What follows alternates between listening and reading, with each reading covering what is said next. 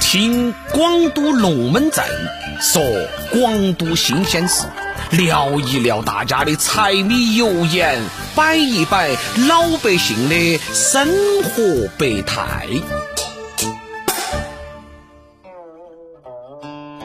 再过两天就是清明节了，大家也都晓得，清明节啊是祭祖的日子。但是对于成都人来说，清明节还有一个重要的事情非办不可，是啥子呢？看马卡放水了。不晓得大家懂不懂得起？这个声音啊，在成都的都江堰已经流传了上千年了。都江堰的放水节不仅成了一个雷打不动的重要仪式，而且还成了成都人的一个重大节日。今天的龙门阵，我们就来摆一下这个放水节。要说起这个放水节的历史啊，要追溯到两千多年前，李炳父子率众修建了都江堰水利工程，造福了一方百姓。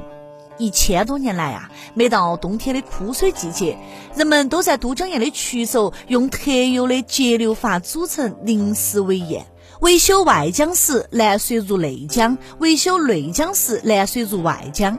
清明节这天，便会在渠首举行隆重的仪式。砍断南河的东西，放水入内江，灌溉成都平原。这个仪式最初叫开水。唐朝时的清明节，在江岸边举行的春秋射牛戏，就是最早的放水节了。公元九七八年，北宋政府正式将清明节这一天定为了放水节。二零零六年五月二十号，经国务院批准，都江堰的放水节就列入了第一批国家级非物质文化遗产名录。这些个译文趣事，说不定啊，好多娃儿都不晓得，只晓得五二零是耍朋友的节日了。现在都江堰这个名字早就享誉全世界了，但其实啊，在李冰父子修建的时候，都江堰根本就不叫都江堰，叫啥子名字呢？叫尖棚。这个名字又有啥子来历呢？这是因为都江堰旁边有座玉垒山，这个玉垒山在秦汉之前那叫尖山。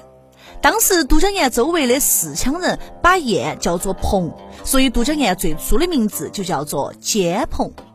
到了三国蜀汉时期，诸葛亮在都江堰设立了都安县，于是都安堰应县而得名。由于当时都江堰的作用已经相当明显了，给成都平原的老百姓带来了丰收和富饶，所以哈，老百姓又给都江堰取了一个很特别的名字，叫做金堤。唐朝的时候，都江堰又改名为建尾堰。